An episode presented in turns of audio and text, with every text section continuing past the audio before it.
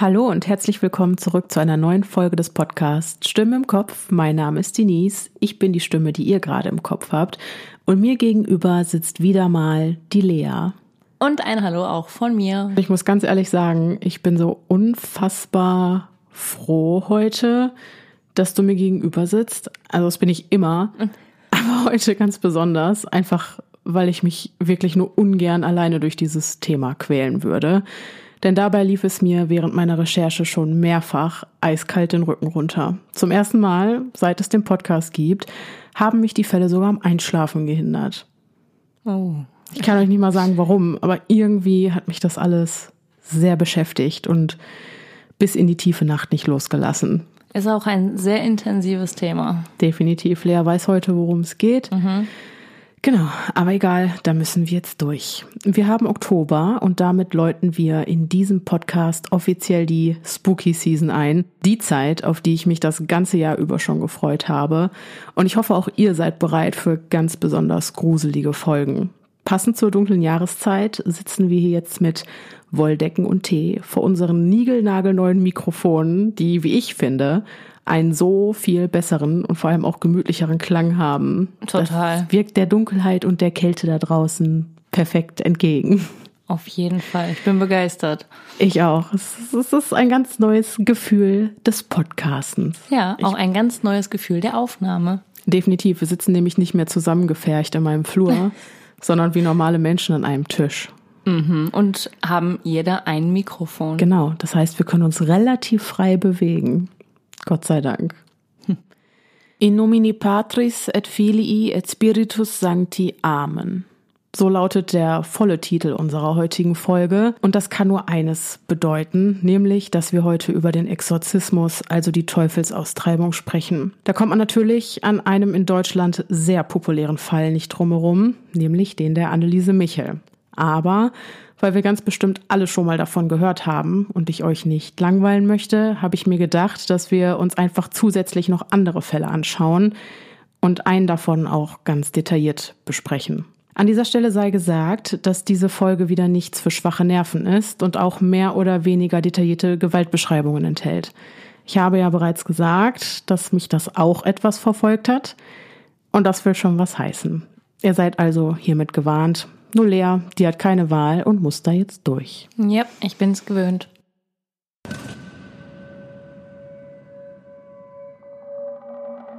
Junge, das möchtest du nicht sehen. So etwas ist mir noch nie untergekommen und ich habe schon einiges erlebt. Es ist seine Frau. Sie hat kein. Ich meine, er hat es zerfetzt. Es ist eine Schweinerei. Es ist nichts von ihr übrig. Glaube mir, das willst du nicht sehen. Mit diesen Worten wird der Polizist Ian Walker am 7. Oktober 1974 von seinem Chef an einem Tatort begrüßt. Ein verrückter Morgen. Zuvor war ihm ein Mann vors Auto gelaufen, blutüberströmt und offensichtlich geistig verwirrt. Als er sich ihm näherte, um ihm zu helfen, kauerte er sich auf den Boden und schrie immer wieder Es ist Satans Blut, es ist Satans Blut. Ein Jahr zuvor, Michael und Christine Taylor leben gemeinsam mit ihren fünf Kindern und Familienhund Johnny in Ossett, West Yorkshire. Freunde und Nachbarn beschreiben den Haushalt der Acht als freundlich und heiter. Hier wäre man immer mit offenen Armen empfangen worden. Besonders loben sie Michaels sanftes Gemüt und seine Höflichkeit. Doch was nach außen hin fast niemand weiß, seit sich Michael vor einigen Jahren eine schwere Rückenverletzung zuzog, die ihm seither chronische Schmerzen beschert, wird er hin und wieder von depressiven Tiefs heimgesucht.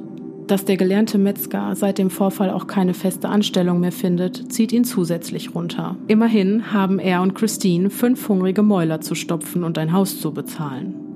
Eines Tages kommt Barbara Wardman, eine enge Freundin der Eheleute, auf die Idee, Michael in die örtliche Kirchengemeinde zu integrieren, in der Hoffnung, dass ihm der mentale Beistand der Gläubigen dabei helfen könne, seine inneren Dämonen zu bekämpfen.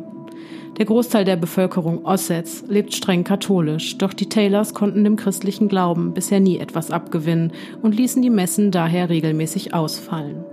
Doch irgendwie schafft es Barbara, den 29-jährigen Familienvater zu überreden und so begleitet er sie zu einem der Treffen. Hier trifft er erstmals auf die 21-jährige Mary Robinson, die Leiterin der Gruppe.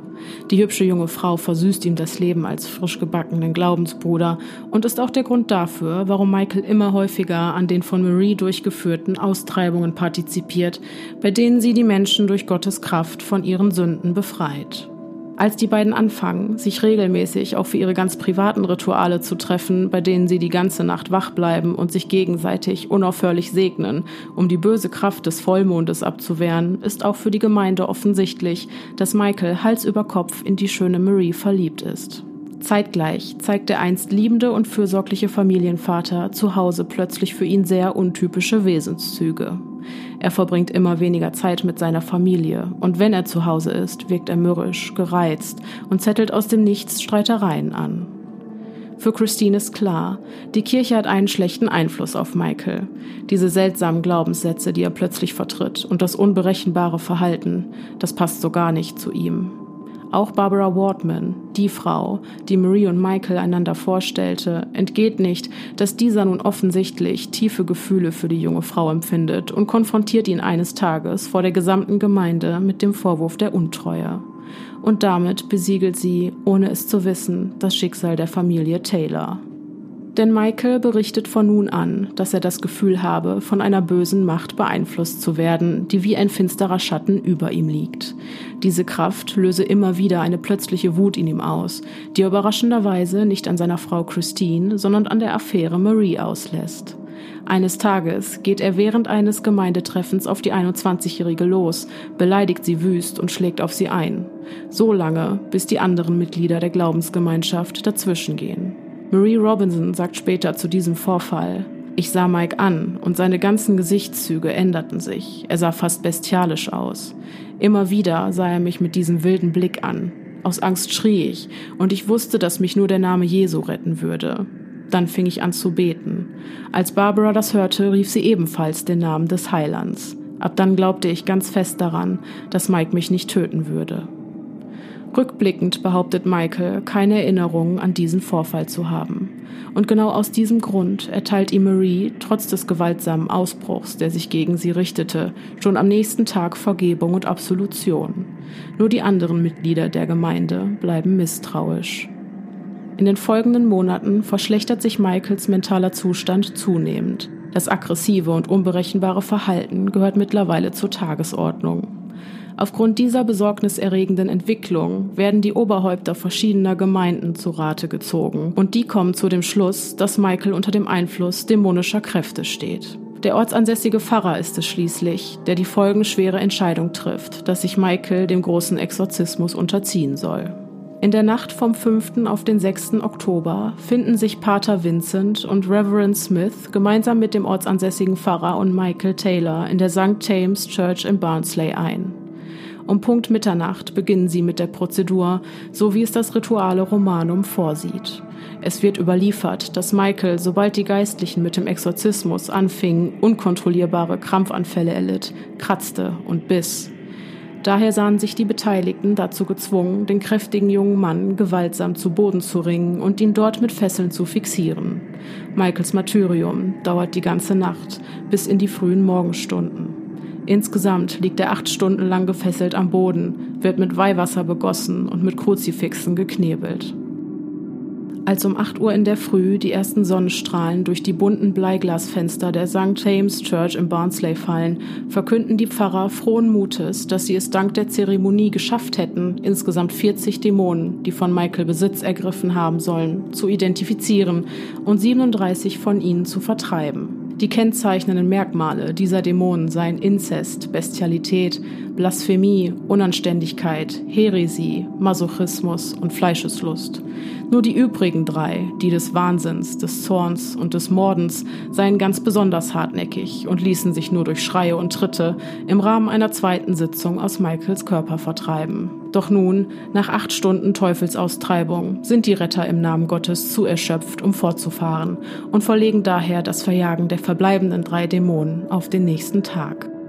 Der Teil der Gemeinde, der bei Michael Taylors Exorzismus anwesend war, wird in späteren Aussagen bestätigen, dass eine weitere Augenzeugin während des Ereignisses eine Warnung vernommen haben will, in der es hieß, dass der Dämon des Mordens vor Michael fliehen und daraufhin seine Frau Christine töten würde. Sie habe die Priester angefleht, den Exorzismus zu vollenden, doch die lehnten ab und schickten die Eheleute Taylor nach Hause, um sich in Vorbereitung auf den nächsten Tag etwas auszuruhen hätten die Geistlichen doch nur auf die Warnung der Margaret Smith gehört.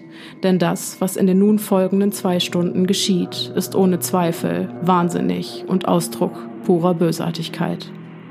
Der Polizist Ian Walker fährt am 7. Oktober 1974 gegen 9.45 Uhr durch die wie gewohnt ruhigen Straßen Ossets. Doch dann, unmittelbar nachdem er mit seinem Streifenwagen um eine enge Straßenecke gebogen ist, sieht er sich mit einer verstörenden Szene konfrontiert. Mitten auf der Straße stolperte ein Mann vor sich hin, nackt und von Kopf bis Fuß mit Blut überströmt. Walker hält augenblicklich an, steigt aus dem Wagen und nähert sich dem geistig verwirrten oder traumatisierten Mann vorsichtig. Als dieser ihn bemerkt, kauert er sich plötzlich in Fötushaltung auf den Boden und schreit immer wieder, es ist Satans Blut, es ist Satans Blut. Der Mann ist Michael Taylor. Nachdem die Rettungskräfte ihn immer noch schreiend in das nächste Krankenhaus gebracht hatten, macht sich Walker auf den Weg zum Haus der Taylors. Dort angekommen, ist er überrascht, bereits einen Streifenwagen vor der Tür stehen zu sehen.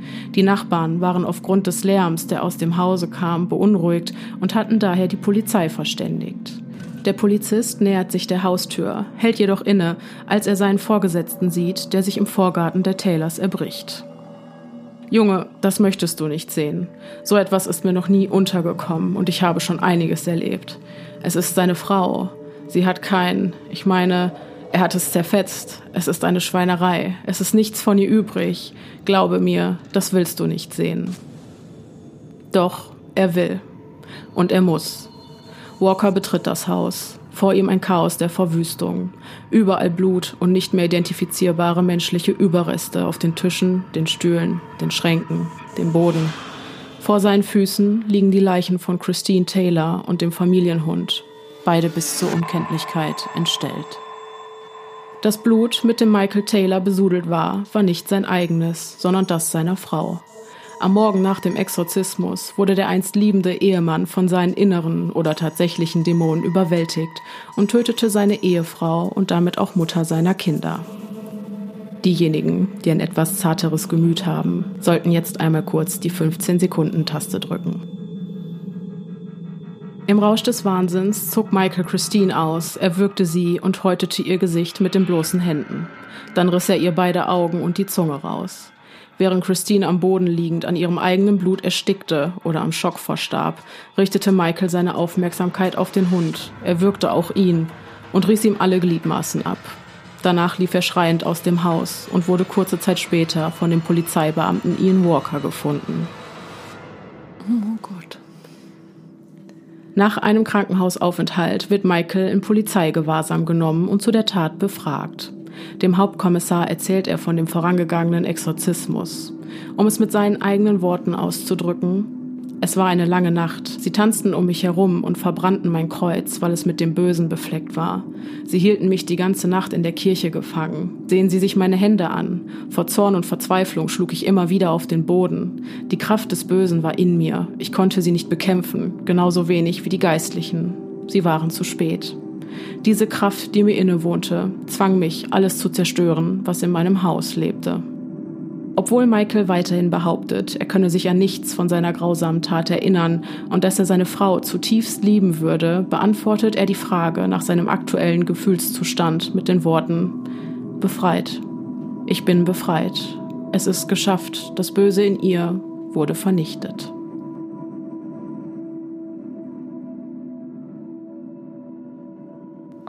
Gott, das ist so krank. Mhm.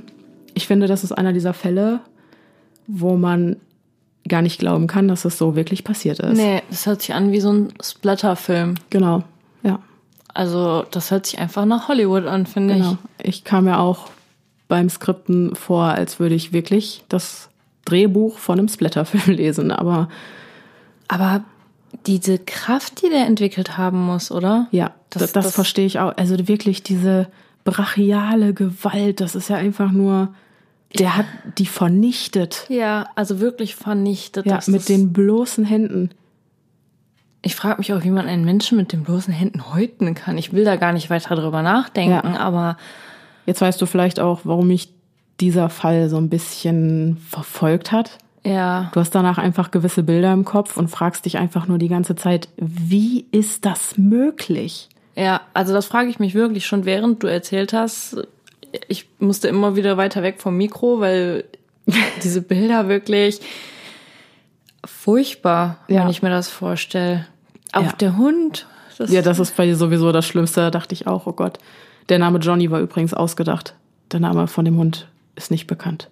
Aber hm. ich habe ihn Johnny genannt. Okay. Ein Name für Johnny. ja, krass. Aber die Kinder ähm, leben noch. Die leben, ja. Waren die nicht da an dem Tag? Das frage ich mich tatsächlich auch. Da äh, wurde nichts drüber berichtet. Anscheinend waren sie nicht da. Hoffentlich waren sie nicht da. Ja. Also auch wenn ihnen nichts passiert ist, dass die das gar nicht miterleben mussten. Boah. Also. Vielleicht haben sie es auch mitgekriegt und sind geflohen. Das kann natürlich sein. Vielleicht wurde auch nie wieder darüber gesprochen, weil die Kinder mhm. oder die Leute, die dann für die Kinder gesorgt haben, einfach nicht mehr wollten, dass, dass das die damit sein. in Verbindung stehen. Ja. Was ich mich jetzt frage, was gab es denn für rechtliche Konsequenzen für ihn? Also, Oder gab es überhaupt welche? Ja, die gab es. Michael Taylor wurde daraufhin des Mordes angeklagt und verbrachte die Untersuchungshaft in einer psychiatrischen Hochsicherheitsklinik in Berkshire, wo er die meiste Zeit über entweder in absoluter Stille einfach nur da saß oder schlief. Im März 1975 begann dann Tylers Prozess und die Staatsanwaltschaft eröffnete die Verhandlung mit den Worten, die Beweise, von denen Sie heute hören werden, werden es Ihnen schwer machen, nicht den Eindruck zu bekommen, wir wären zurück im Mittelalter. Weder Strafverfolgung noch Verteidigung bestritten im Prozess, dass Michael Taylor schwerwiegende psychische Probleme hatte.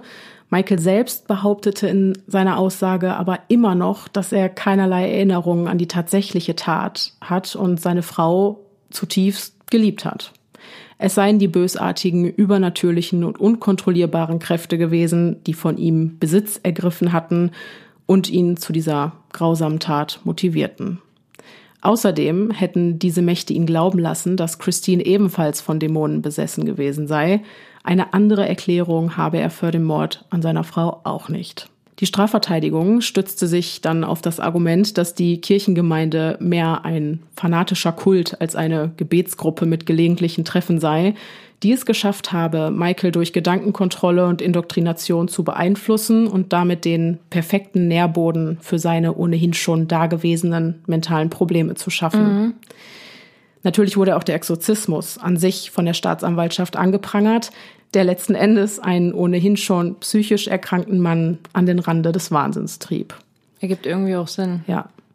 Am Ende des Prozesses soll Michael Taylor nach einem klinischen Gutachten, das seine psychische Unzurechnungsfähigkeit bestätigte, keine Schuld treffen. Und an dieser Stelle würde ich gerne das Schlussplädoyer des Staatsanwalts zitieren, weil viel treffender hätte ich es auch nicht ausdrücken können. Mir ist bewusst, dass es im Allgemeinen als unangemessen angesehen wird, wenn ein Anwalt seine persönliche Meinung zu einem Fall äußert, in dem er tätig ist. Doch ich fürchte, dass es mir in diesem Fall unmöglich ist, solche Einschränkungen zu berücksichtigen.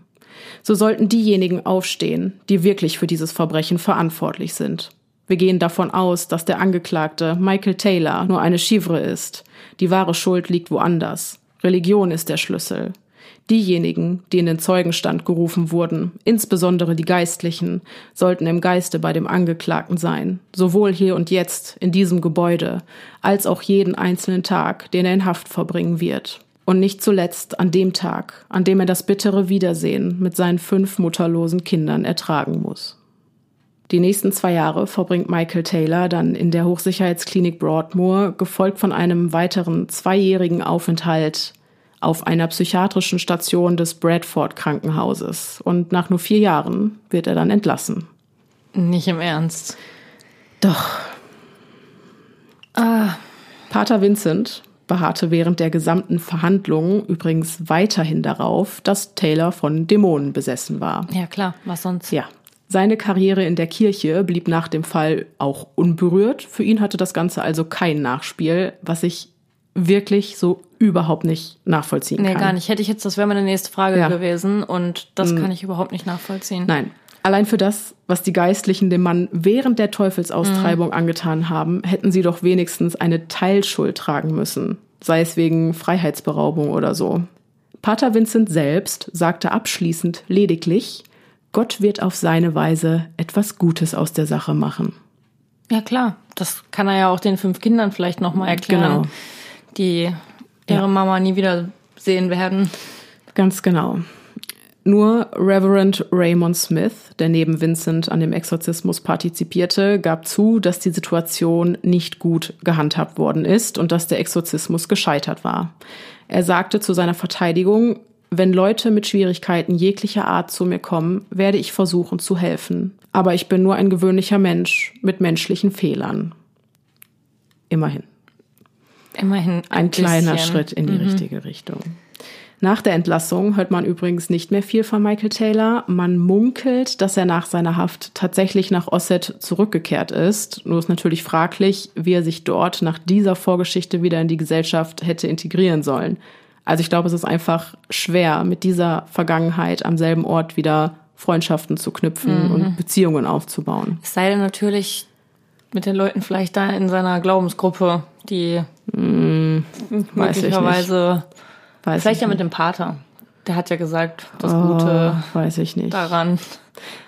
Was man aber weiß, dass er auch in den folgenden Jahren weiterhin unter seinen Depressionen litt und nach wie vor Schwierigkeiten hatte, seine Emotionen zu regulieren.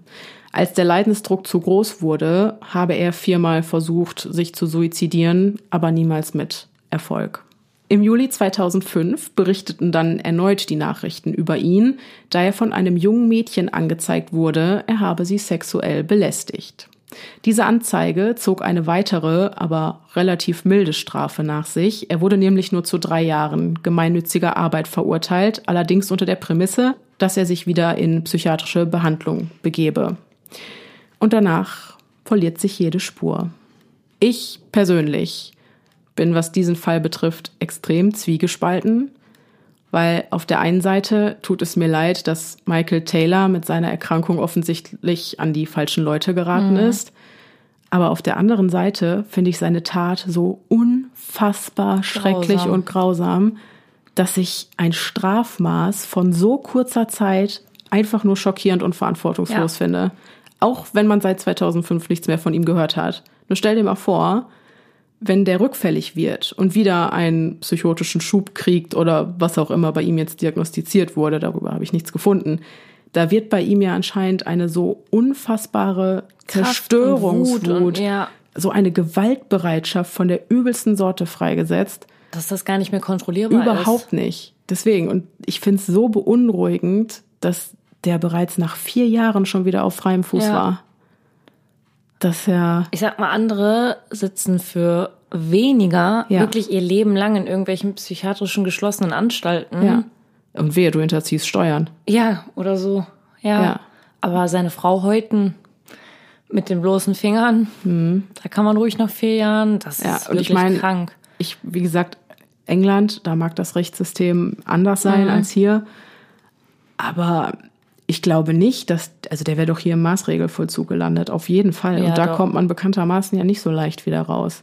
Vor allem, wenn der danach äh, bekanntermaßen immer noch Depressionen hatte und äh, Oder dann nach die Anzeige, eine erneute Anzeige. Genau. Ich meine, die jetzt nichts damit zu tun hat, was vorher passiert Mhm. ist, aber Ja, der Fall hat mich einfach unfassbar schockiert.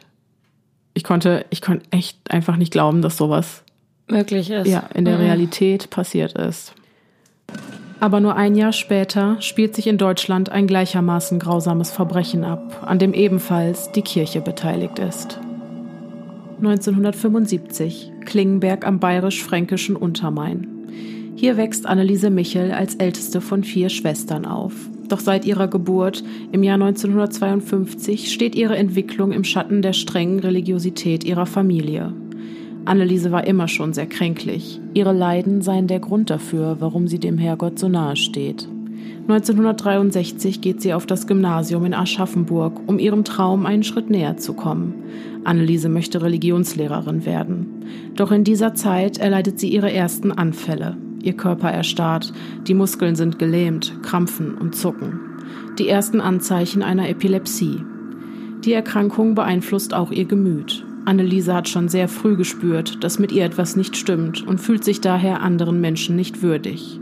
Das Resultat ist ein sozialer Rückzug. Im Alter von 16 Jahren kommt Anneliese am Bahnhof von Aschaffenburg vorbei. Für sie eine fremde Welt. Drogenabhängige Jugendliche, Obdachlose, die betrunken auf dem Boden schlafen. Für diese Sünden will sie beten und sich für das Seelenheil anderer kasteien, ein Sühneopfer bringen. Von da an schläft Anneliese auf dem Boden, ohne Decke. Auch im Winter. Sie muss frieren. Die Folge dieser Selbstkasteiung? Tuberkulose, eine schwere Lungenkrankheit. Monatelang liegt sie im Krankenhaus und das Heimweh verschlimmert ihren Gemütszustand noch weiter. Während ihres anschließenden Aufenthalts im Sanatorium hat Anneliese dann ihre ersten Visionen. Nach einem weiteren Anfall erscheint ihr angeblich der Teufel. Doch den Ärzten gegenüber verschweigt sie die Erscheinung. Zu groß ist die Sorge, dass sie bei den Medizinern auf Unverständnis stößt. 1970 liefert eine Untersuchung an der Uniklinik Würzburg eindeutige Ergebnisse. Anneliese leidet unter einer Epilepsie mit rezidivierenden Grand Mal-Anfällen. Zunächst sucht sie sich ärztliche Hilfe und wird medikamentös eingestellt. Als Anneliese nach sechs Monaten aus dem Sanatorium entlassen wird und nach Hause zurückkehrt, muss sie aufgrund des versäumten Unterrichts in eine neue Schulklasse wechseln. Die introvertierte Anneliese vereinsamt zusehends und leidet unter Depressionen. Auch ihre Leistungen in der Schule lassen deutlich nach.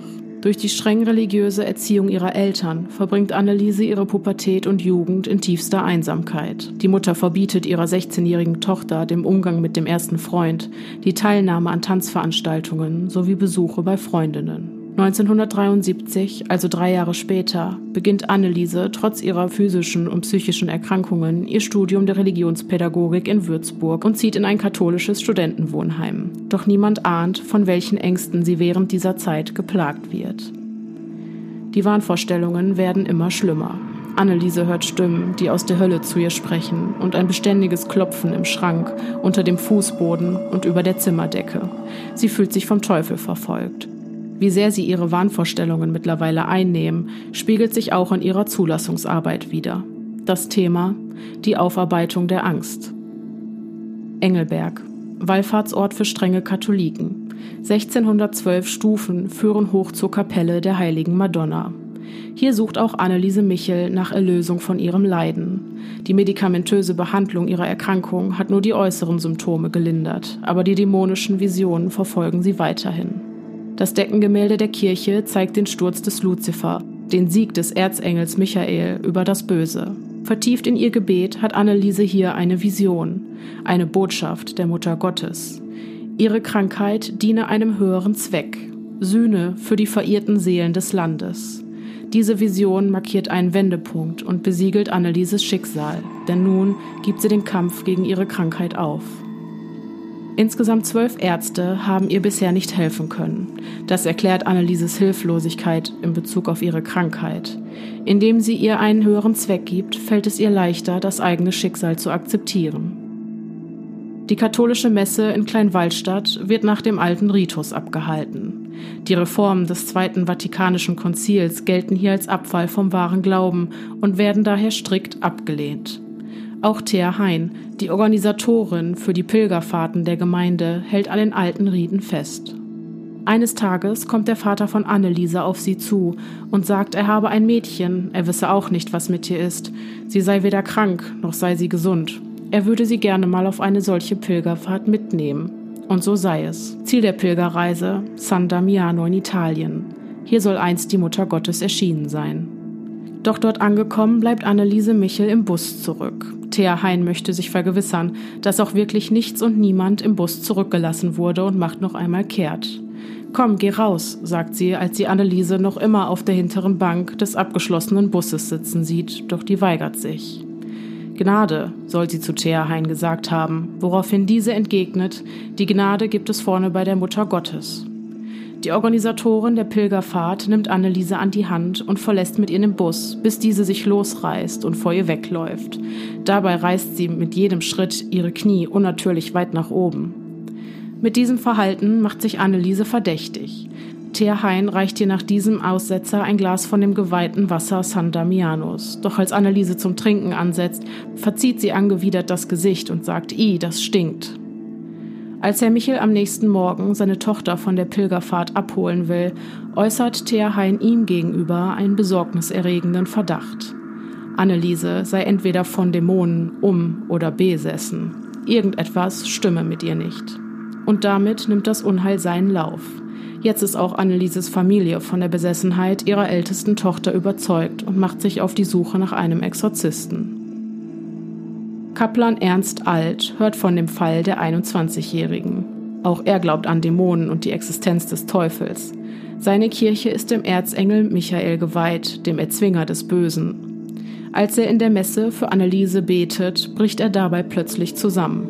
Er will den Hauch des Bösen gespürt haben und eröffnet damit den Kreuzzug gegen den Teufel.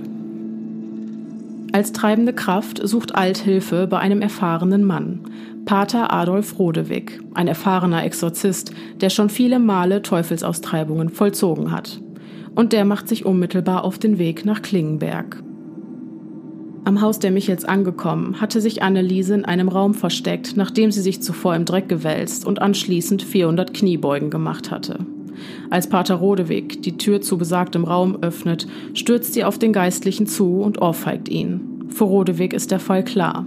Hass, Wut und Ärger gegen fromme Leute. Hier ist der Teufel am Werk. Diese Frau ist besessen. Oder um es mit seinen Worten auszudrücken, von Epilepsie kann hier keine Rede sein. Der Epileptiker fällt dann hin und schlägt ein bisschen um sich, aber er ist ganz weg und das hört dann auch schnell wieder auf. Jedenfalls ist er bald darauf wieder still. Bei der Besessenheit geht das Theater dann erst los. Da geht dann das los, was wir volkstümlich meinen, wenn wir sagen, jetzt ist der Teufel los. Mit diesem Urteil besiegelt der Jesuitenpater Annelieses Schicksal. Würzburg, Sitz des zuständigen Bischofs. Auf der Basis des Gutachtens von Pater Rodewig beantragt Kaplan Alt jetzt den großen Exorzismus. Bischof Josef Stangl gilt eigentlich als Reformer, genehmigt ihn aber dennoch, da er vermutlich von seinen Beratern dazu aufgefordert wurde. Am 16. September 1975 beauftragt Stangl dann schließlich Pater Arnold Renz mit dem Exorzismus der Anneliese Michel. Bei einem vorangegangenen Treffen habe diese zu ihm gesagt, dass sie immer davon überzeugt gewesen sei, besessen zu sein. Dass sie es in ihrem Kopf immer gespürt habe, auch wenn an sich nichts los war, wenn sie einfach nur sprach oder arbeitete. Dieser Druck in ihrem Kopf, da säßen sie drin.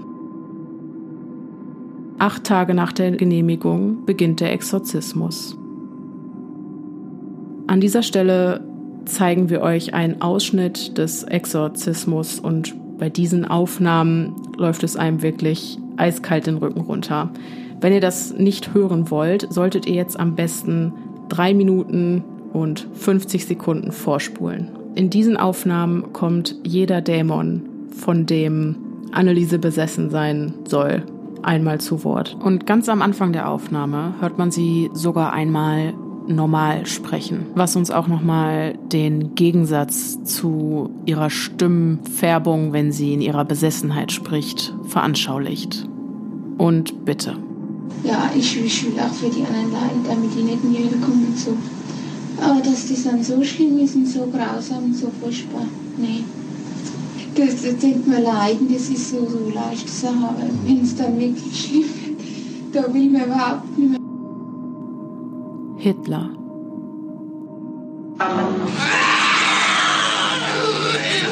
Ihr Klötze. Nein, ihr Klötze. Und der Maul mir Klötze. Oh, so der der will auch nicht. Oh, ich geh auch nicht. Oh. Sind wir schon drei? Ah, wie, wie, wie, wie. Was ist so eine Schneide? Kein.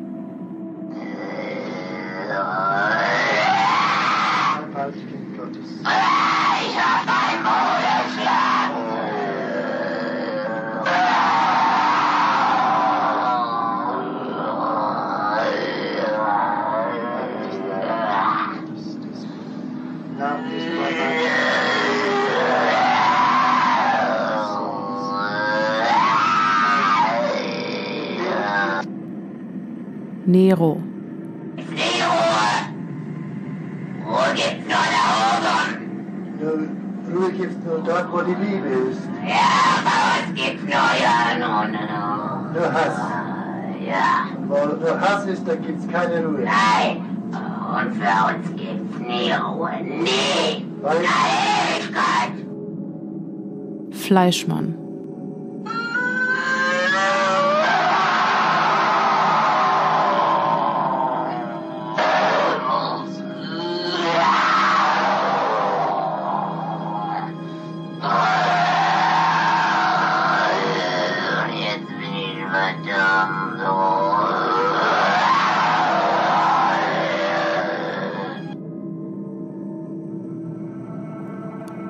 Judas. Die, die müssen in eigenen Seminaren ausgebildet werden. Die dürfen nicht auf die anderen Universitäten. Kapiert? Klar. Ist da sonst noch etwas zu sagen?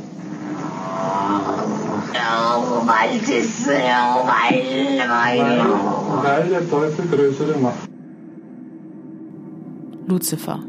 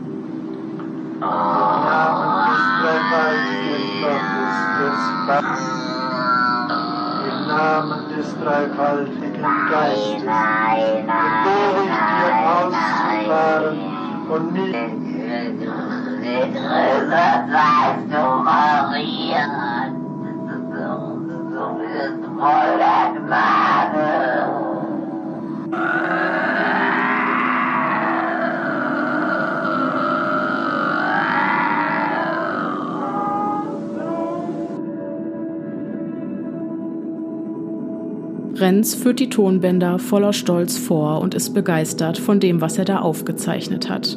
Sechs Dämonen haben nach Renz von Anneliese Besitz ergriffen. Luzifer, Judas, Nero, Kain, Fleischmann und Hitler. Anderthalb Monate nach Beginn der Teufelsaustreibungen verkünden sie, wir wollen hier raus. Hoffnung macht sich im Hause Michel breit. Der Bann der Dämonen scheint endlich gebrochen. Die Geistlichen wollen es noch etwas genauer wissen und fragen, wann geht ihr? Die Antwort am 31. Oktober 1975. Nach Pater Arnold Renz seien die sechs Dämonen dann auch tatsächlich am besagten Datum ausgefahren. Für diese Prozedur am 31. habe man 40 Minuten gebraucht. Doch anschließend war Anneliese für kurze Zeit tatsächlich frei. Doch dann, während der letzten Strophe des Abschlussgebets, geht es plötzlich wieder los. Annelieses wilde Schreie durchbrechen die Stille und ihr Martyrium geht weiter. Immer häufiger verletzt sie sich während der Exorzismen selbst. Anstatt die Prozedur endlich abzubrechen, sehen die Beteiligten darin aber nur ein Zeichen des Teufels. Thea Hein sagt später in einem Interview, der Teufel hat ihr sogar einen Zahn ausgeschlagen. Sie hatte so schöne Zähne gehabt. Und dann musste sie ständig, also dann hat der Teufel sie mit dem Kopf gegen die Wand geschlagen. Das ganze Gesicht war verschwollen und zerschlagen. Schließlich verweigert Anneliese die Nahrungsaufnahme. Doch auch das ist für Hein ein Verbot, das ihr der Teufel höchstpersönlich auferlegt hat. Die braucht nichts fressen. Die soll fasten. Nichts kriegt sie. Gar nichts, habe er gesagt. Kurz darauf bricht Anneliese vor lauter Hunger und Durst zum ersten Mal zusammen. Insgesamt 67 Mal vollziehen die zwei Priester der römisch-katholischen Kirche den großen Exorzismus, so wie es das Rituale Romanum verlangt. Nach neun Monaten wiegt Anneliese bei einer Größe von 1,66 Meter nur noch 31 Kilogramm. Immer wieder fügt sie sich selber schwere Verletzungen zu. Am 1. Juli 1976 verstirbt Anneliese Michel dann an den Folgen der Unterernährung und Erschöpfung. Keiner hat etwas dagegen unternommen. Und das, obwohl ihre eigenen Eltern und Geschwister Tag für Tag mit ansehen, wie von dem einst jungen hübschen Mädchen immer weniger übrig ist. Kein Arzt ist in der Nähe, niemand, der dem Wahnsinn ein Ende bereitet und Anneliese jetzt noch hätte retten können. Doch von Reue keine Spur. Für die Beteiligten ist Annelieses Tod ein Sühneopfer, für Irrtümer der modernen Kirche und für die Gottlosigkeit der modernen Zeit. 30. März 1978, Aschaffenburg. Die Eltern der Anneliese Michel, Pater Renz und Kaplan Alt werden wegen fahrlässiger Tötung und unterlassener Hilfeleistung angeklagt. Aus Angst, dass sich das negativ auf Annelieses berufliche Laufbahn als Lehrerin hätte auswirken können, haben die Eltern nach eigener Aussage davon abgesehen, sie in eine psychiatrische Einrichtung einweisen zu lassen. Vier Monate später verkündet das Urteil sechs Monate Haftstrafe, ausgesetzt auf drei Jahre Bewährung für die Angeklagten. Es greife eine Strafminderung, da die Beteiligten unumstößlich an die Existenz des Teufels glaubten. Auch nach der Urteilsverkündung beharrt Annelieses Vater weiterhin darauf, dass das Urteil falsch sei. Der Teufel habe bei dieser Angelegenheit seine Finger im Spiel gehabt.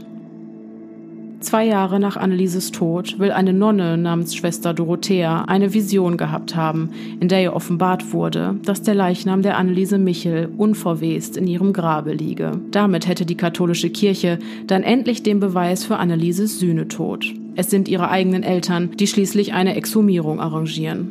Mitten in Deutschland, Ende des 20. Jahrhunderts, warten jetzt also viele Gläubige auf ein Wunder. Um der Familie den Anblick der verwesten Leiche zu ersparen, ordnet der Bürgermeister von Klingenberg an, niemanden, außer die unbefangenen Totengräber selbst, an der Exhumierung teilhaben zu lassen. Doch Thea Hein interpretiert dieses Vorhaben anders. Für sie ist klar, dass die offiziellen Stellen die gläubige Gemeinde absichtlich daran hindern wollen, einen Beweis für den Sühnetod der Anneliese zu bekommen. Hunderte Menschen sind von überall her angereist, der festen Überzeugung, ihr Leichnam sei unberührt. Doch die Totengräber wissen es besser. Sie haben die Leiche gesehen und verkündeten anschließend, was sollen wir denn da gesehen haben? Wir leben doch in einer Welt, in der es so einen Humbug nicht gibt. Kurze Zeit später veröffentlicht Herr Michel, Annelieses Vater, ein Foto, auf dem nach eigener Aussage die Umrisse des unverwesten Leichnams seiner Tochter und die Hand des Teufels auf dem Sarg zu sehen sind. Dieses Foto sei somit der offizielle Beweis für die Existenz des Teufels. Ausgehend von der Deutschen Bischofskonferenz wird der Exorzismus in Deutschland einige Jahre später nun endlich modernisiert. 1999 erscheint in Rom nach über 400 Jahren ein überarbeitetes Ritual zur Austreibung des Teufels. Doch Don Gabriele Amort, der oberste Exorzist der Exorzistenvereinigung, sieht in der Neufassung Teufelswerk und interveniert beim zuständigen Kardinal Medina. Dieser fügt dem neuen Ritual daraufhin ein Merkzettel bei, auf dem es heißt, dass die Bischöfe ermächtigt werden, wenn es der Fall erfordert, auch das alte Ritual anzuwenden. Also eigentlich hat sich nach dem tragischen Tod der Anneliese Michel nichts geändert. Dem Oberhaupt der katholischen Kirche ist im Kampf gegen das Böse jedes Mittel recht. Braucht die Kirche also den Exorzismus wieder, weil der Glaube schwindet? Ein Teufelskreis, der auch weiterhin tödlich enden kann. So zum Beispiel 2005 in Rumänien, wo die Nonne Marcia Irina Konici an den Folgen ihres Exorzismus starb.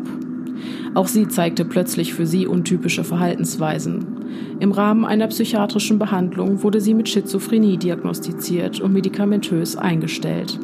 Doch Priester Daniel Korogenu sagt, du kannst den Teufel nicht mit Pillen aus einem Menschen vertreiben und ordnet den Exorzismus an. Gefesselt sperrten sie die junge Frau für einige Tage in ihrem Zimmer ein. Danach ketteten sie Irina Konichi mit überstreckten Armen an ein Kreuz, steckten ihr ein Tuch in den Mund und trugen sie in die Kirche, wo sie den Exorzismus für ganze drei Tage über sich ergehen lassen musste. Anschließend band man sie wieder los und brachte die völlig erschöpfte Frau in ihr Zimmer, wo sie nach dem ersten Essen und Trinken seit Tagen ohnmächtig zusammenbrach.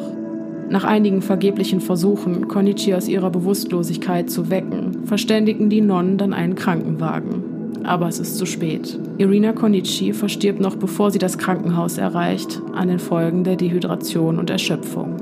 2015, der wohl aktuellste Fall, der in den Medien öffentlich diskutiert wurde, wird eine 41-jährige Koreanerin von der eigenen Familie eine Teufelsaustreibung aufgezwungen. In einem Frankfurter Hotel warfen sie das Opfer zu Boden und schlugen immer wieder heftig auf den Bauch und die Brust der Frau ein.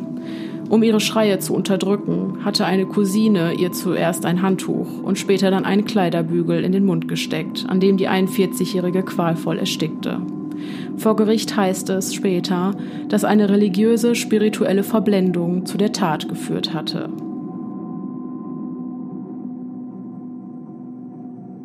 Wie steckt man jemanden einen Kleiderbügel in den Mund? Du kannst ja verbiegen. Oh Gott, ist das alles furchtbar. Das ist auch so ein Thema, das ist für mich auch so völlig weit weg. Genau, man denkt immer, sowas passiert nicht, ne? Ja. Ich war, also 2015, das ist ja wirklich nicht lange her und gut, das war jetzt kein offiziell angeordneter Exorzismus. Aber trotzdem, es gibt anscheinend genug Leute, die daran glauben und das nach wie vor praktizieren. Das ist für mich so unwirklich, weil ich sage ja, dass, also man muss dazu sagen, ich bin jetzt auch nicht sehr religiös erzogen worden und Religion ist generell recht weit weg für mich. Aber das ist alles so unwirklich, dass das mit Menschen gemacht wird. Oder hier die Frau Konichi ist ja auch, mein Gott, diese arme Frau, drei Tage. Ja. Und die wurde einfach quasi ja, oder besser gesagt, sie wurde ja gezwungen, ihre Medikamente abzusetzen, weil das hilft ja sowieso nicht. Mhm, ist ja oft so. Ja. Ganz, ganz furchtbar. Ja. Vor allem, es wird dann immer so dargestellt, als hätten die Opfer das gewollt. In einigen Fällen mag es ja auch sein, wenn die selber diese Glaubenssätze haben und äh, daran glauben. Aber du kannst mir nicht sagen, nach drei Tagen, da, äh, und auch wenn, dann gibt der Person doch wenigstens was zu essen und Ja, zu genau. trinken. Also, und ich glaube, das war dir aufgefallen, dass Anneliese Michel in einem Abschnitt der Audios sogar gesagt hat, Mama, ich habe Angst. Ja, ja, also es ist Ganz grausam. ganz grausam, dass das Eine Quälerei. für jeden, der das irgendwie mitmachen muss. Und ich, Ja. ich glaube sowieso, dass da halt was Medizinisches hintersteckt und das den Menschen dann anzutun. Ich weiß auch nicht, ab wann spricht man denn von einer Besessenheit? Also, Also im Rituale Romanum aus dem Jahre 1614 steht geschrieben, dass derjenige besessen ist, der eine Fremdsprache spricht, übermenschliche Kräfte hat und geheimes Wissen offenbart. Und das sind demnach auch die Kriterien für den Vollzug eines großen Exorzismus. Der meint übrigens erstmal nicht mehr als einen Befehl an das Böse zu richten, das es vom betroffenen Menschen lassen soll. Der erste Exorzismus wurde nach dem Neuen Testament übrigens von Jesus Christus höchstpersönlich durchgeführt und es wäre wohl auch sein Wille, dass dieser weiterhin praktiziert wird, so überliefert es zumindest Don Gabriele Amort. Der Glaube an Jesus Christus sei es, der einem die Kraft verleihe, die Dämonen zu verjagen. okay, also werden heute auch noch Exorzismen durchgeführt. Ja, also ich muss sagen, dass mich die zahlreichen Berichte über Exorzismen, wie die, von denen wir heute gehört haben, in ihrer Hülle und Fülle schockiert haben. Ich habe da mal nachgelesen, ob es irgendwelche Zahlen dazu gibt, die offenlegen, wie oft ein Exorzismus in Deutschland praktiziert wird. Und was glaubst du? Im Jahr oder Ja, ich würde sagen drei? Okay. Bis zum Film Der Exorzist aus dem Jahre 1973 wurden Teufelsaustreibungen recht selten durchgeführt. Doch danach wurden die immer mehr zu einem echt ernstzunehmenden Problem. Inoffizielle Exorzismen, also die, die ohne das Wissen der kirchlichen Instanzen durchgeführt werden, soll es in Deutschland beinahe täglich geben. Nee. Doch. Diese Zahlen sind umso schockierender, wenn man mal bedenkt, dass der Exorzismus eigentlich gegen ein Kirchenrecht verstößt und nur in Frage kommt, wenn eine psychische Erkrankung zuvor anhand eines psychiatrischen Gutachtens ausgeschlossen wurde und die betroffene Person einem enormen Leidensdruck ausgesetzt ist. So sagt es die Sprecherin des Erzbistums Paderborn. Ist das der Fall, kann der Erzbischof eine sogenannte Liturgie der Befreiung in Auftrag geben. Doch während sich die katholische Kirche in Deutschland über den Exorzismus ausschweigt, hält der Vatikan weiterhin daran fest. 2014 erkannte er die in etwa 30 Ländern vertretene internationale Vereinigung der Exorzisten offiziell als private rechtsfähige Gesellschaft an. Zu dieser Organisation gehören rund 250 Teufelsaustreiber, die jährlich etwa 30.000 Mal zum Einsatz kommen. Oh Gott. In Deutschland gibt es offiziell noch insgesamt sieben Exorzisten, die jährlich 100 Anfragen von Menschen erhalten, die auf Erlösung durch die Wunderheiler hoffen. Allein in Paderborn hat es innerhalb von acht Jahren insgesamt 18 ernstzunehmende Anfragen von Menschen gegeben, die glaubten vom Teufel besessen zu sein. Das wären dann mehr als zwei Teufelsaustreibungen pro Jahr in einer einzigen Stadt in Deutschland. Ich hätte, um ehrlich zu sein, nicht gedacht, dass der Exorzismus hier noch so weit verbreitet ist. Ich, wie gesagt, das mit den drei, aha, ich habe damit gerechnet, dass das aber drei In ganz Deutschland und nicht in einer einzigen Stadt. So ein bisschen unter der Hand. Also so, Nee, das sind die hochoffiziellen. Wie gesagt, du unter der. Hand beinahe äh, täglich eigentlich. das ist so gruselig. Ja. Also ich Ja. kann da fast gar nichts zu sagen, weil ich, ich wie gesagt, das Da ist macht einfach, es ja schon fast Sinn zu fragen, ob jemand von euch da draußen Erfahrungen damit hat. Ja, Wenn das so weit verbreitet ist, oder? vielleicht mal mitbekommen im Freundesbekanntenkreis, Familienkreis Genau. oder in der in der Stadt, in der Heimatstadt oder Ja. im Lasst uns das gerne wissen. Das interessiert uns brennend. ich bin viel zu weit weg davon, um mir das vorzustellen. Ja. Absolut. Und ist denn, man sagt ja rituelle Gewalt dazu auch, Mhm. ähm, ist das in Deutschland denn strafbar? Jein. Also die Handlungen, die im Rahmen ritueller Gewalt vollzogen werden, wie zum Beispiel sexueller Missbrauch, Freiheitsberaubung, Körperverletzung oder Unterlassung, sind selbstverständlich strafbar. Und es hat auch schon Urteile im Rahmen des rituellen Missbrauchs gegeben, nur beinhalten diese eben nicht die Bezeichnung ritueller Missbrauch, weil es diesen Straftatbestand im deutschen Gesetzbuch nicht gibt. Aber strafbar sind so grausame Handlungen auf jeden Fall. Schockierend finde ich nur, dass der Glauben im Fall von Anneliese Michel ja tatsächlich zu einer Strafmilderung geführt hat. Weil nur weil ich an den Teufel glaube, gibt mir das ja nicht das Recht, einen anderen Menschen zu quälen. Ich finde auch da ist der Spruch Unwissenheit schützt vor Strafe nicht ziemlich Aber ziemlich zutreffend. passend, genau, weil das, Ja. Entschuldigung, aber das ist ja dann auch ein bisschen die Ausrede von, für alles. Genau. Also wenn ich jemanden zu Hause einsperre und den verhungern und verdursten lasse, Und sagst, ich, ich bin total gläubig, habe an den Teufel geglaubt und Ja. wollte der Person nur helfen damit, ja, dann führt das zu einer Strafminderung. aber das ist ja total absurd. Finde ich auch. Komplett. Das finde ich so unverständlich. Deswegen sowohl im ersten Fall von Michael Taylor als auch jetzt im zweiten von Anneliese Michel. Ich finde diese Strafen dafür, dass Menschen so qualvoll zu Tode kamen, ich finde die voll, ich finde die total unverhältnismäßig.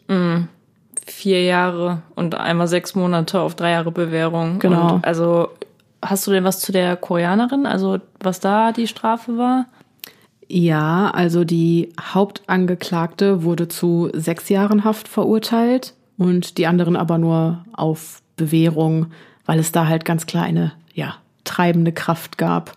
Also sechs Jahre ist ja schon mal besser, aber das ist ja, ich, ich würde, Immer noch. Es ist ja immer es noch. ist ja auch eine so brutale, die haben ja auf die eingeschlagen und der, so ein Kleiderbügel in den Mund stecken, Entschuldigung. Ich sag ja, und würde man so eine Tat haben, ohne den Hintergrund der Genau, Religion oder genau. des Exorzismus, wäre ja eine ganz andere Strafe. Eben, da frage ich mich, worden. ähm, wie viel wird denn ja jemand bekommen, der ohne religiösen Hintergrund dieselbe Tat begeht? Ja. Naja, Außerdem ist mir aufgefallen, dass wir, also von allen Fällen, von denen du mir heute erzählt hast, spielt ja auch immer irgendwie eine psychische oder auch eine physische Erkrankung eine Rolle. Und um damit auch nochmal den Bogen zu kriegen zur Anneliese Michels Fall, kann Epilepsie sowas denn auslösen? Also können die Sachen sehen oder hören die Geräusche, die nicht da sind? also die gerichtlichen Gutachter und Ärzte haben ausgesagt, dass im Falle einer Epilepsie nicht selten sehr betonte, übertriebene und krankhafte religiöse Einstellungen auftreten. Und genau darüber verlor Anneliese Michel ja auch im Sommer 75 die Kontrolle. Ihre offizielle Diagnose lautet paranoid-halluzinatorische Psychose bei Epilepsie auf dem Hintergrund besonderer psychosozialer Faktoren, wobei eine psychogene Identifizierung krankhafter Art mit der Rolle einer Besessenheit gegeben war. Bereits in der Antike galt Epilepsie übrigens als eine heilige Krankheit. Man ging damals davon aus, dass die Symptome ein eindeutiges Zeichen für die göttliche oder teuflische Besessenheit sind. Und ich kann irgendwie schon verstehen, dass es damals die Annahme gab, weil diese epileptischen Anfälle wirklich angsteinflößend auf Unwissende wirken können. Ich guck mal, vielleicht lade ich euch ein Video aus einer Dokumentation auf Instagram hoch, das einen epileptischen Anfall zeigt, für diejenigen, die bisher noch keine Vorstellungen haben, welche Ausmaße das annehmen kann. Professor Christian Elger, Neurologe an der Uniklinik Bonn, sagt, dass er Patienten habe, die unmittelbar vor einem Anfall regelmäßig schildern, dass der ganze Raum in Flammen steht oder dergleichen. Schizophrenie gehört zu den endogenen Psychosen und kann selbstverständlich demnach auch mit Realitätsverlust, Wahnvorstellungen, Störungen des Denkens, der Sprache und der Gefühlswelt einhergehen.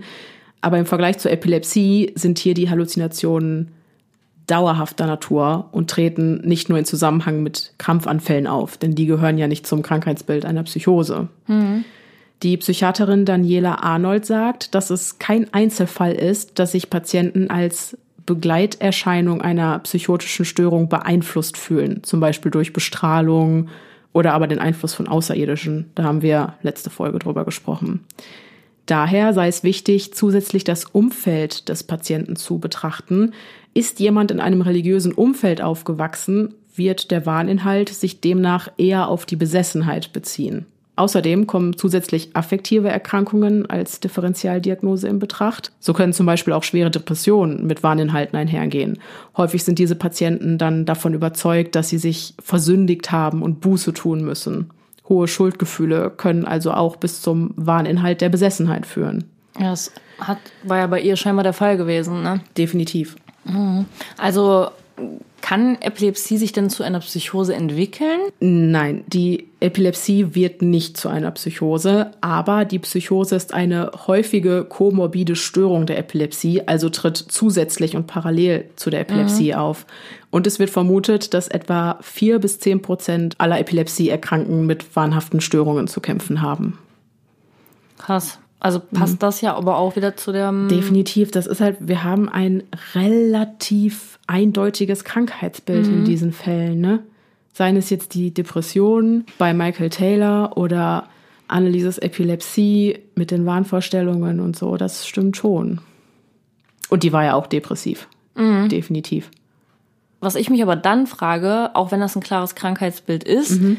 Wir haben die Tapes ja gehört. Mhm. Wie zur Hölle kann das sein, dass ein Mensch solche Laute von sich gibt? Das ist schon krass, ne? Das ja, ich habe mir das ja auch angehört und oh Gott, ich finde das so schlimm und ich muss ganz ehrlich sagen, dass ich dafür nicht wirklich eine Erklärung habe, mhm. nur eine Vermutung. Und zwar war Anneliese ja sehr dehydriert, dadurch, dass sie weder Nahrung noch Flüssigkeit zu sich genommen hat.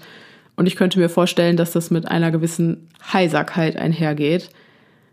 Aber das ist auch immer das, wo ich mir dann denke, okay, Epilepsie ist schon noch gut, aber deswegen hört man sich doch nicht so an. Ja, oder in dem Fall halt bei den Taylors diese Kraft, die er da irgendwie entwickelt ja. hat und, und diese Grausamkeit, die er entwickelt Gut, hat. Gut, das könnte ich noch irgendwie darauf schieben. Adrenalin, weiß ich, also mit der Kraft. Mhm. Man sagt ja immer, dass Menschen in Extremsituationen viel mehr Kraft aufbringen können, als es im Normalzustand der Fall ist. Aber ja, also das ähm, mit der Stimme ist mir tatsächlich auch ein Rätsel. Das klingt schon wirklich, wirklich heftig. Ja. Das ist das Einzige, um ehrlich zu sein, was mich zum Zweifeln bringt an dem Fall, ob das nicht doch eine Besessenheit war. Aber das, also, wenn man, nicht. genau, wenn man an sowas glaubt, verstehe ich schon, dass diese Stimme und diese. Ich glaube nicht mal, dass es eine Besessenheit war. Deswegen, nein, nein, aber ich meine ja nur, aber wenn man sowieso ein religiöser Mensch ist oder generell für sowas offen ist oder ein spiritueller Mensch ist, glaube ich schon, dass so dass das schon verstärkend ist, wenn man jemanden ja. so sprechen hört. Wie gesagt, selbst ich ähm, hätte jetzt spontan die Reaktion, dass ich mir denke, dass das kann nicht normal sein. Mhm. Das, das klingt nicht von dieser Welt. Ja, und auch die Antworten, die sie gibt, passen ja natürlich. Aber auch da muss man sagen, wenn man sich die Tapes, es gibt ja wirklich viele anhört, mhm.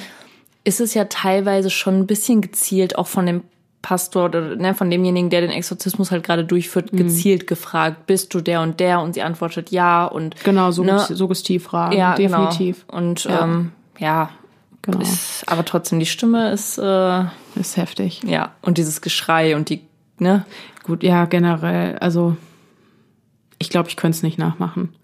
Wenn ich jetzt versuchen würde, so dämonisch wie es geht zu schreien, ich, ich könnte diese Laute nee. nicht von mir geben. Mm -mm. Und das finde ich so unfassbar unheimlich. Ja, man sollte sich die Tapes auf jeden Fall auch nicht abends irgendwie alleine anhören. Oder wenn Kinder in der Nähe sind. Oder das. Auf jeden Fall habe ich noch eine Frage, die mich auch beschäftigt. Und zwar hast du ja gesagt, dass Anneliese Michel an Unterernährung und Dehydrierung starb. Ja. Was muss passieren? Also ich weiß, dass der menschliche Körper, ich sag mal, zwei Tage ohne Wasser, ohne Flüssigkeit auskommt und irgendwie eine Woche Ja, ohne Nahrung. so Pi mal Daumen, ne? Und was muss passieren, damit es so weit kommen kann? Ja, die Frage äh, stellen sich viele. Warum ist Anneliese so krank geworden? Nach Uwe Wolf, ein evangelischer Theologe und Kulturwissenschaftler, habe die sehr streng katholische Erziehung der Eltern, die väterlich autoritär geprägt und vor allem moralisch überfordernd und angstbesetzt gewesen sei, ihr Leiden in erster Linie verschuldet. In ihrer Welt habe ihr nur eine Rolle die Möglichkeit zur Befreiung geboten, nämlich die Besessenheit. Durch sie habe sie sich von der strengen Erziehung der Eltern befreien können.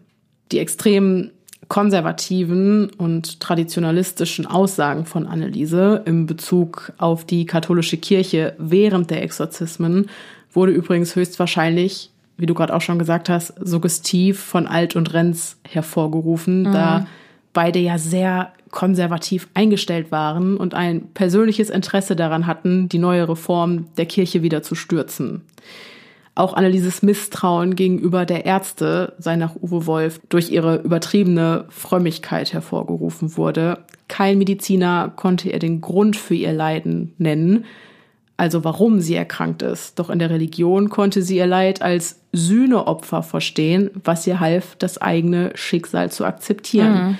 Und ich glaube, da spielen dann auch noch sämtliche, ja, psychische Erkrankungen eine Rolle, seien es die Wahnvorstellung, auch die Epilepsie, die Depression, auch dieses Essen verweigern und so. Das kennt man, da gibt es ja auch die Krankheitsbilder der Magersucht zum Beispiel. Das hat ja auch ganz viel was mit ähm, Kontrolle über etwas haben zu tun. Sie war ja sehr, also, und ich sehe bei ihr auch ganz klar dieses, dieses, ja, so selbstverletzendes Verhalten. Ne, den Kopf gegen die Wand schlagen und sich selbst einen Zahn ausschlagen, nichts essen, nichts trinken, 400 Kniebeugen machen, auf dem Boden schlafen. Genau, dieses sich selber geißeln. Genau, so. diese Ka Selbstkasteiung.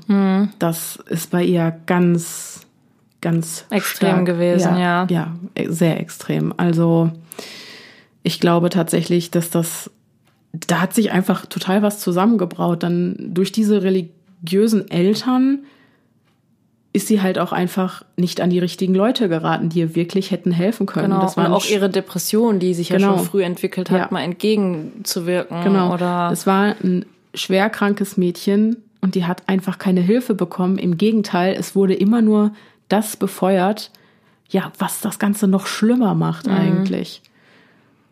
Ja, Und sie hat sich ja schon sehr früh auch selber eingeredet, dass sie vielem nicht würdig ist und, und, ja, und wie gesagt, sie war ja selber davon überzeugt, vom Teufel besessen zu sein. Demnach tu, unternimmst du auch nichts, nichts, was dem ja, Exorzismus äh, entgegenwirkt, sage ich mal. und Mhm. ja, demnach klar. verweigerst du, denke ich, dann auch weiter das Essen und Trinken. Wenn es das ist, was dein Gegenüber gerade von dir möchte oder weiß ich nicht. ja. Boah, ja, Heftig. heftig, richtig heftig. Auch mit, den, mit der Besessenheit. Und ähm, auch da, du hast ja erzählt, dass die Voraussetzung zum Beispiel für eine Besessenheit ist, dass man eine andere Sprache spricht. Oder, ne, also dass das oft passiert. Und wie kann das sein? Passiert das wirklich? Gibt es das wirklich, dass die Menschen auf einmal eine andere Sprache sprechen? Ja, also das Phänomen kennt man ja auch aus anderen Kontexten. Zum Beispiel, dass Menschen nach einem Koma auf einmal andere Sprachen gesprochen haben oder nach einer Kopfverletzung. Ich habe mich auch gefragt, ob da wirklich was dran ist und bin dann auf das Fremdsprachen-Akzent-Syndrom gestoßen. Dabei handelt es sich um eine seltene neurologische Erkrankung, die gelegentlich nach einem Schlaganfall oder einem Schädel-Hirntrauma auftritt und sich in einer Änderung der Sprachmelodie des Patienten äußert. Das führt dazu, dass diese veränderte Art zu sprechen von Außenstehenden häufig als Akzent einer Fremdsprache interpretiert wird. So hat äh, beispielsweise eine Norwegerin nach einer Schädelverletzung mit deutschem Akzent gesprochen. In Thüringen spricht eine Frau nach ihrem dritten Schlaganfall nur noch mit Schweizer Akzent. Und bei einer Engländerin hat sogar ein heftiger Migräneanfall ausgereicht, um eine französische Sprachfärbung hervorzurufen. Jetzt kann man bei einem Akzent ja aber noch lange nicht von dem Beherrschen einer zuvor vollkommen unbekannten Sprache reden. Aber dann bin ich auf die Geschichte von Ruben Zemo, wird er glaube ich ausgesprochen, gestoßen. Der Teenager habe sein ganzes Leben lang nur Englisch gesprochen, bis er sich beim Fußball eine schwere Gehirnerschütterung zuzieht und ins Koma fällt. Als er nach drei Tagen Überlebenskampf aus diesem erwacht, spricht er auf einmal nur noch Spanisch. Und das fließend. Sein eigener Erklärungsansatz für dieses unglaubliche Phänomen ist, dass seine Freunde immer zu Spanisch mit ihm sprachen, um ihm die Fremdsprache beizubringen, doch habe er bis vor seinem Koma nur ein paar Worte gekonnt. In den meisten Fällen kommt die eigene Sprache im Laufe der Zeit von alleine wieder zurück und so war es auch im Fall von Ruben, der bereits nach einer Woche schon wieder fließend Englisch sprach, wenn auch auf Kosten der neu erworbenen Spanischkenntnisse, die er im Zuge dessen wieder verloren Ich hat. wollte fragen, okay, also die hat er wieder verloren. Genau. Krass. Ja. Trotzdem. Verrückt, oder? Ja. Also ich glaube, das konnte sich, also ich kann mir das nur erklären, dass unterbewusst dann doch von der Fremdsprache mehr hängen geblieben ist, als er vielleicht vermutet hat. Wenn Anneliese Michel Latein gesprochen hat, die hat ja auch sehr viel gebetet und so. Ja, ich wollte gerade sagen, gut, also das ist natürlich, ne? Ja, genau. Ich habe übrigens auf der Arbeit äh, erwähnt, dass wir diese Folge machen über Exorzismus. Und meine Arbeitskollegin hat äh, vorher Hauswirtschaftslehre gelernt. Und dieses Ausbildungsangebot kam von einer Sekte der katholischen Kirche. Ich nenne jetzt mal keinen Namen, aber das ist schon ein großes Ding und das ist auch wirklich eine Sekte und weiß ich nicht und total verrückt. Und das, da musste ich auch wieder daran denken, dass mir das so fern ist, aber doch wirklich eigentlich ganz nah Passiert. ist. Es und passiert, es passiert. im real- realen Leben. Weil die hat mir auch ganz verrückte Sachen erzählt. Also wir waren dann auch auf der Homepage, die bilden, die bilden immer noch aus. Und die Homepage sieht total normal aus und weiß ich nicht. Und ganz unten im Kleingedruckten steht dann, dass der Träger eben diese Sekte ist. Und das war wohl eine echt harte Schule. Also auch natürlich ständig messen, beten und weiß ich nicht. Und bei den ganzen Nonnen, die da gelehrt haben, ähm, da war Selbstkasteiung und Geißelung ein großes Thema. Die haben sich noch ausgepeitscht und Buße getan und weiß ich nicht. Also ganz heftig. Und das ist nicht lange her. Das ist eine junge Kollegin. Ja. Die hat ihre Ausbildung vor vier Jahren gemacht, meine ich. Also Ja, im Allgemeinen, man sieht es ja auch zum Beispiel in anderen Ländern, auch wo wir jetzt im Urlaub waren, wo es gang und gäbe ist, dass der Kruzifix an der Wand hängt oder die Maria oder dass, dass auf Wanderwegen die Gebetssteine, also ne, man sieht ja doch, dass es in andere Länder andere Sitten nochmal Genau. und trotzdem habe ich mal das Gefühl, hier in Deutschland ist das nicht so, aber, aber weniger. Es, genau. Es ist auf jeden Fall weniger als in anderen Ländern, die noch wesentlich ja, christlicher geprägt sind, irgendwie Italien, Portugal, Spanien. Spanien, genau. Ja. Da ist es noch weiter verbreitet. Aber das heißt noch lange nicht, dass, dass es das in Deutschland überhaupt nicht mehr gibt. Ja. Im Gegenteil. Aber man vergisst es. Also man, Ja, ne? Weil das äh, nicht in unserem Wirkungsbereich liegt. Nee. Also wir kriegen da gar nichts von mit. Ist mir gerade so eingefallen, dass es vielleicht doch, ja, auch in meinem Umfeld nicht ganz so fern ist. Mhm. Und ich glaube, die äh, wären dann einem Exorzismus ganz bestimmt nicht abgeneigt, wenn die alle anderen Glaubenssätze so in diese Richtung Ja, ja, vertreten. Da gibt's bestimmt die ein oder anderen noch. Ganz bestimmt. Aber nun gut, ich glaube, das Thema mit den mit dem Phänomen der Fremdsprachen, die auf einmal gesprochen werden, ist doch mal eine ganz geschmeidige Überleitung für ja ein relativ sanftes Ende dieser doch sehr schwermütigen Folge, oder? Auf jeden Fall. So Ja. stimmt, ich war nochmal gut abgelenkt gewesen. genau, da wird man noch mal so ein bisschen Abgeholt. äh, genau aus dem harten Tobak, mit dem wir uns vorher befasst haben. Nein, das sehe ich anders. Da muss ich widersprechen. Denn diese Rechnung haben Lea und Denise aus der Vergangenheit ohne mich Zukunftsdenise gemacht. Ich melde mich an dieser Stelle aus dem Schnitt. Es ist Freitag, der Freitag, bevor diese Folge veröffentlicht wird. Und Freunde, mir ist gerade was so Verrücktes passiert. Und das ausgerechnet bei dieser Folge, das musste ich einfach mit euch teilen. Jetzt wird's zwar doch wieder gruselig, aber egal, im Oktober darf man das. Und zwar habe ich gerade die Folge runtergeladen, die Lea mir wie immer schon fertig geschnitten geschickt hat und ich wollte jetzt in die Nachbearbeitung gehen. Ich öffne also die Folge in meinem Programm hier und steck meine Kopfhörer in den Laptop, setze sie auf, drück Play. Und was ich dann höre, ist das.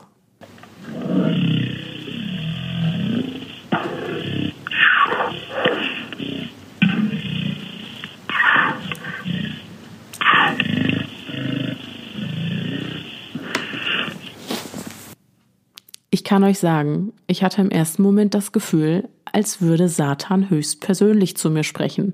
Ich kann euch nicht sagen, wie das passiert ist. Ich habe keinen Schimmer. Ich bin jetzt technisch auch nicht, wer weiß wie versiert. Da wird irgendein technischer Defekt das Problem sein. Aber das hatte ich noch nie. Das klingt einfach, als hätte man die Folge 10.000 Mal langsamer abgespielt. Habe ich aber nicht. Ich schwöre es. Ich, ich denke mir auch, oh Gott, das glaubt mir kein Mensch. Jetzt denken alle Leute, ich hätte das gefaked. Nein, keine Ahnung. Ich habe es auch noch auf Video. Äh, mir wird auch eine Fehlermeldung angezeigt. Aber im ersten Moment, Freunde, mir ist alles aus dem Gesicht gefallen. Was ist da los? Ich konnte dieses technische Problem bisher auch nicht beheben. Aber sobald ich die Kopfhörer wechsle, ist alles wieder normal. Und an den Kopfhörern liegt es auch nicht. Kein Schimmer, was da los ist. Aber es war verdammt gruselig. Und ja, das wollte ich auf jeden Fall noch mit euch teilen, damit ich mich nicht alleine grusel. Und das Schlusswort übergebe ich jetzt wieder an Lea und Denise aus der Vergangenheit. Und ich verabschiede mich an dieser Stelle. Und ich weiß nicht warum. Wie gesagt, ich bin ja auch so ein bisschen skeptisch veranlagt. Aber ich habe irgendwie trotzdem immer kein gutes Gefühl, wenn ich mich so viel mit solchen Dingen Befasse. befasse. Mhm. Weil ich irgendwie, ich habe dann immer Angst, dann färbt irgendwas Böses ab oder so. Und wenn es das gibt, dann bin Ja. ich selber, be- dass, dass, dass, dass das Böse anderes Böse anzieht. Das ist ganz komisch. schlecht, genau, ich weiß, was Deswegen, du meinst. ich hatte auch, ich hatte Angst, mir deswegen die Aufnahmen vom Exorzismus ja, anzuhören. ich weiß, die sollte ich mir anhören. Richtig. Danke. Und darauf habe ich nämlich auch dann noch einen Kommentar bei YouTube gelesen, wo er geschrieben hat, so, ich segne jeden, der dieses, der diese Aufnahmen gehört hat, so, lasst Mhm. das Böse nicht an euch heran. Und das hat mir auch nochmal so ein zusätzlich ungutes Gefühl gegeben. Ja, das, das war ist so, auch fies. weiß ich nicht, man fühlt sich dann doch so ein bisschen, Ja. Apropos YouTube-Kommentare. Äh, ich habe im Rahmen meiner Recherche auch ähm, mich durch verschiedene Dokus geklickt und unter einer stand auch ein Kommentar tatsächlich, die halt, es war halt auch eine Doku, die eher kritisch war und halt gesagt hat, es war keine Besessenheit. Und da stand ein Kommentar drunter, Achtung, das ist Blasphemie und weiß ich nicht und ähm, diese äh, Doku, also die Macher der Doku glauben nicht an das Böse und weiß ich nicht und sind unwissend und keine Ahnung. Also da hatte Ja. jemand ein richtiges Problem damit. Also das, es gibt so Menschen, die immer noch so fest daran glauben, das ist für die dann auch die einzige Realität, um Gottes Willen. Ich möchte auch niemanden, jeder soll glauben, was er möchte. Auf jeden Fall, Ich möchte natürlich. niemanden seinem Glauben absprechen, auf gar keinen Fall Äh, jeder kann glauben, was er möchte, aber ich finde es halt schlimm, wenn das Ganze so radikal und extrem wird, dass genau Wie mit allem. Ja, wie mit allen Dingen, dass vor allem wenn es dann wenn es dann um andere Menschen geht, um Dritte, Ja. die darunter leiden. ja, und die dann auch noch zu Tode kommen mit Genau. den Folgen. Also, Das, das geht einfach zu weit. ja, Gut. Fotos und Videos zu den Fällen findet ihr natürlich wie immer auf Instagram unter podcast.stimme im Kopf. Hier könnt ihr uns auch eure Überlegungen oder Erfahrungen zu unserem heutigen Thema mitteilen. Wir freuen uns über jede Nachricht und wenn ihr kein Instagram habt, könnt ihr uns natürlich ebenso gerne eine E-Mail an podcast.stimmimkopf@gmail.com schreiben. Wir hoffen sehr, dass ihr mit den neuen Mikrofonen genauso zufrieden seid wie wir und dass euch natürlich auch der Inhalt der heutigen Folge gefallen hat. Wir freuen uns jetzt schon aufs nächste Mal. auf jeden Fall. Den Oktober, den Oh rocken wir. Oh ja, sowas von. Das Genau. ist der Monat. Wir Der, haben coole Sachen geplant. Glaubt Ja, mir. ihr könnt euch auf jeden Fall freuen. ja, Klar, wir haben einiges in der Tasche. genau. Es geht cool.